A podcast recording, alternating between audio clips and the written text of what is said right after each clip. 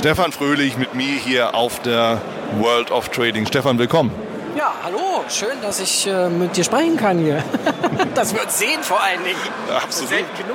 Das stimmt. Stefan, drei Fragen zum Jahresabschluss. Was nimmst du dir vor, beruflich und privat vielleicht im neuen Jahr? Ja, beruflich äh, bin ich ja zu meiner Berufung unterwegs oder in meiner Berufung unterwegs. Das ist ja kein Stress oder kein, keine Sache, wo, die man ungern macht, sondern ich mache die ja wahnsinnig gerne. Ne? In diesem Trading-Business unterwegs zu sein, mit Kunden zu sprechen, sie beraten zu können, Webinare zu machen, ja unter anderem auch mit dir. Also da würde ich einfach dran anknüpfen, weil es einen riesen Spaß macht und natürlich auch ähm, selber wieder ein bisschen mehr traden. Das ist ein bisschen auf der Strecke geblieben, muss ich leider sagen. Ja, und äh, privat äh, mit meiner Frau mal wieder ein bisschen äh, im Frühjahr raus äh, und äh, die Zeit genießen. ja, wunderbar, klasse. Wo oder wie siehst du denn die Märkte im nächsten Jahr?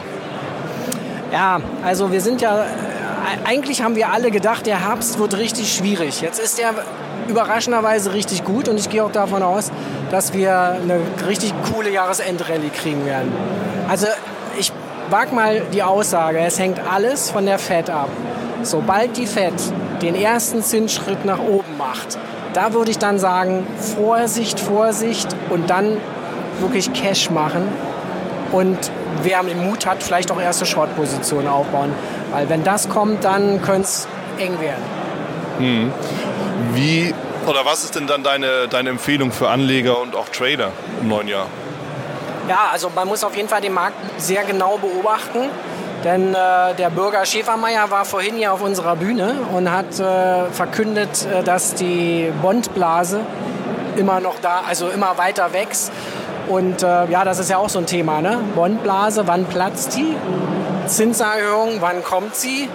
Und das dritte Thema ist Brexit. Wann kommt er? Also das sind alles Themen, die man auf dem Schirm haben muss. Und das sollte man im Auge behalten.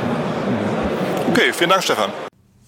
Das war's auch schon wieder hier im Torero Trader Insights Podcast. Ich freue mich, dass du dabei warst und ich wünsche dir natürlich viel Erfolg bei der Umsetzung der Impulse. Denn äh, wenn wir über Impulse sprechen, dann heißt es natürlich auch für dich, dass du überlegen musst, wie kann ich das in meine persönliche Praxis am besten auch umsetzen, adaptieren und dabei halt eben alles Gute, viel Erfolg. Wenn dir der Podcast gefällt, dann teile ihn auf jeden Fall mit deinen Freunden, Bekannten und all denen, von denen du weißt, dass sie sich für Börsenhandel und Trading interessieren. Hinterlass mir gerne auch eine Bewertung oder schick mir eine E-Mail, wenn du mit mir in Kontakt treten möchtest. Folge mir auf Facebook und vergiss nicht den Newsletter zu abonnieren der Torero Trader School, um eben immer auf dem aktuellen Stand der Dinge zu sein, was Veranstaltungen, Ausbildung, Schulung, Vorträge oder auch neue Artikel angeht. In dem Sinne freue ich mich aufs nächste Mal gemeinsam mit dir, wünsche dir viel Erfolg, alles Gute, bis zum nächsten Mal bei Torero Trader Insights, dein Wieland Alt.